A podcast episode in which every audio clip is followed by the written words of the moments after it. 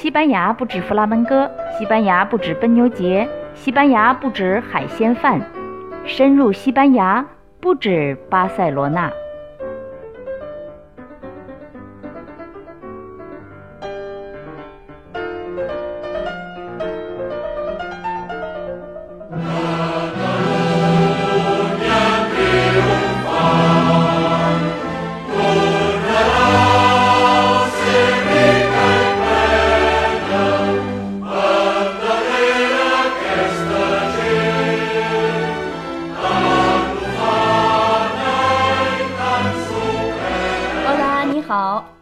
首歌吧，我婆婆现在正学着呢。这是加泰罗尼亚未来的国歌。加泰罗尼亚是西班牙东北部的一个自治区，正在闹独立。独立了呢，这就是国歌了。那么自治区府巴塞罗那就晋升为首都了。当然，我说的这都是将来时啊，还没独立呢。但是十月一号就公投了。公投就是全民公决，加泰隆尼亚人自己决定要不要独立。公投票上有 C，就是是要独立，还有 No 不独立。C 还是 No，实在是不好说，因为能不能公投还不明了。那么巴塞罗那能不能晋升为首都更是渺茫了。今天的不止巴塞罗那，咱们就只在巴塞罗那说说加泰隆尼亚的独立运动。说到这儿吧，还得回头提起我婆婆，她不是加泰罗尼亚人，她是十岁左右从索里亚，就是呃西班牙的另外一个省，来到巴塞罗那的。只是因为那个时候呢，父母是来巴塞罗那打工，所以他们兄弟姐妹就跟着来了。那么这么说，我婆婆就是外省人。如今这个外省人都强烈要求加泰罗尼亚独立，几年来。逢九月十一日的独立集会，我婆婆是必去，服装道具一样不少。这些天来，她更忙了，她学唱国歌，跟踪新闻，参加集会。你想，连一个外省人都要求加泰罗尼亚独立了，可见问题挺严重的。公投势在必行了，C 还是 No？那到了要个结论的时候了。哎，这个时候问题是。中央政府，也就是西班牙的中央政府，根本就不让加泰罗尼亚公投，说公投违反宪法，是分裂祖国。上周还抓了几个人呢。哎，加泰罗尼亚人急了，说怎么不让公投？说民主在哪里？再有违反什么宪法呀？说宪法都老掉牙了。哎，这样矛盾就激化了。然后呢，中央政府就赶紧调集国民卫队，阻止日渐临近的公投。事情呢，暂时就发展到这儿。发展到这儿吧，还出现了一个好玩的事儿。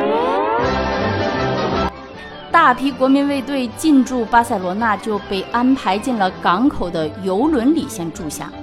搞笑的是吧？这个巨大的游轮的船体上画的都是卡通形象，有那只有名的小黄鸟金丝雀，呃，有唐老鸭，还有一个大坏狗，都是巨型的。哎，这个就太毁国民卫队形象了。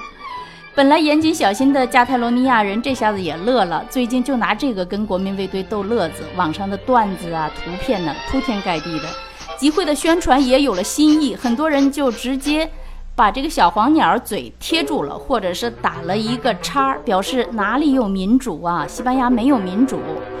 国民卫队吧也挺愤懑的，出这样一趟苦差还被拿来取笑，所以回头想想吧，国民卫队也挺不容易。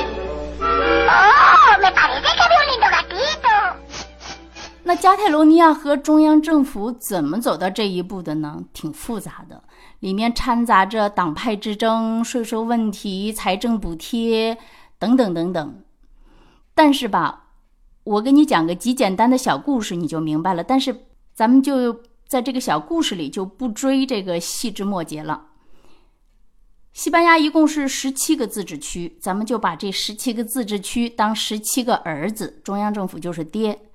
这十七个儿子里有几个另类，一个是我现在住的这个巴斯克地区，在北方，哎，咱们就叫他老大；一个是加泰罗尼亚地区，就是现在正在闹独立的，咱们叫他老二；还有老三嘎利西亚，还有老四。这四个儿子的特别之处吧，是他们有财政自主权。但是四个儿子的财政自主权又都不一样。老大就是我住的这个地方，巴斯克地区说说爹，你别管我挣多少钱，我一年给你五百块。挣多了我留下，挣少了呢，我自己饿肚子也要给您一分不少的交上去。典型的北方人吧？哎，加泰罗尼亚不这样，他当初吧想了一个百分比，他说：“爹，我挣一千块的话，我给你三百，我留七百自用；我要是挣一万的话，我给您三千，我留七千自用。”这个方法嘛，听起来就很合理，就多挣了多交，少挣了少交嘛。从那以后，每年加泰罗尼亚就按约定比例向中央交钱。那爹拿到了钱以后呢，再按预算方式补贴回来一些。但是这个补贴的路上就出了差错，补多少没有固定百分比，多长时间补回来，爹那里也没定数。再加上这么多年西班牙经济危机，当爹的吧，他为了平衡这么多儿子，再去穷儿子那里拉拉选票什么的。就把应该补贴回老二的钱就给了老八、老十、老十七。老八、老十拿了钱，立马买名牌、吃香的喝辣的。哎，老二一看不乐意了，这样矛盾就出来了。所以你看出来了吧？起初就是一个字——钱。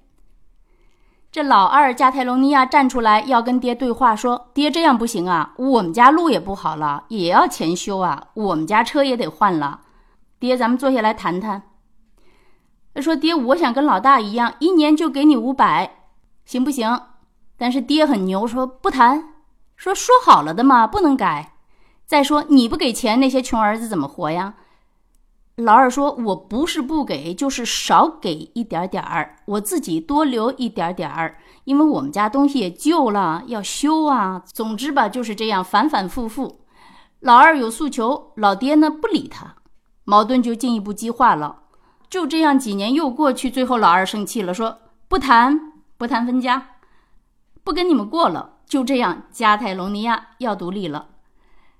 那么事情闹了几年下来，终于在上周，糊涂的老爹看着势头真不对了，说：“他老二，你别公投了，说咱爷俩坐下来聊聊吧。”可是老二说：“爹，晚了，坐不下来了。我们是不撞南墙不回头了。”于是呢，现在是爹没退路了，老二也没退路了。那独立公投就必须进行到底了，确切的说，独立运动必须进行到底了，否则加泰罗尼亚人民不答应啊。因为现在整个的这个独立运动已经从钱的问题上升到了情感问题，事情吧，实际上本来不需要闹到这个地步。当年可以坐下来谈谈的时候，应该好好谈谈。现在天下的不太平吧，好多都这样。本该坐下来谈谈的时候，结果不好好说话就打起来了。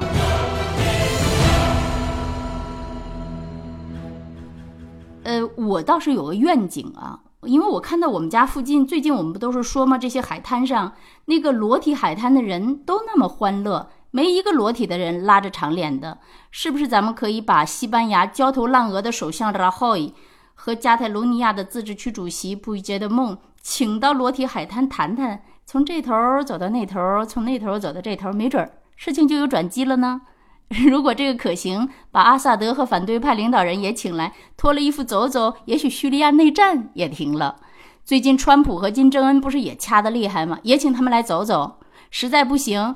咱们忍着给他们安排一场裸体沙滩球赛，这么一欢乐一祥和，没准儿事儿都解决了。都是下下策之，下下策之，下下策。但是现在针对所有的这些问题，不是也没有人有上上上上上上策吗？总之吧，撇开川普，撇开金正恩，撇开叙利亚的内战，撇开所有的，我呢衷心衷心的希望十月一号的加泰罗尼亚公投能够得以实现。我今天呢在节目里就把问题简化到不能更简化了，说说笑笑的，好像把矛盾也淡化了。这都不过是我个人的愿望而已，而实际情况远远复杂的多。加泰隆尼亚。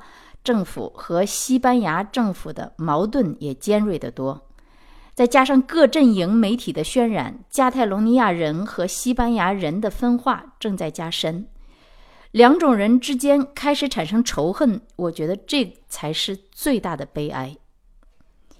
我期望公投得以实现，而且期望公投日十月一日不要有任何的流血事件。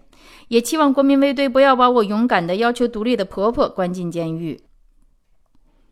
好了，今天就说到这儿吧，感谢收听这期的不止巴塞罗那，再见。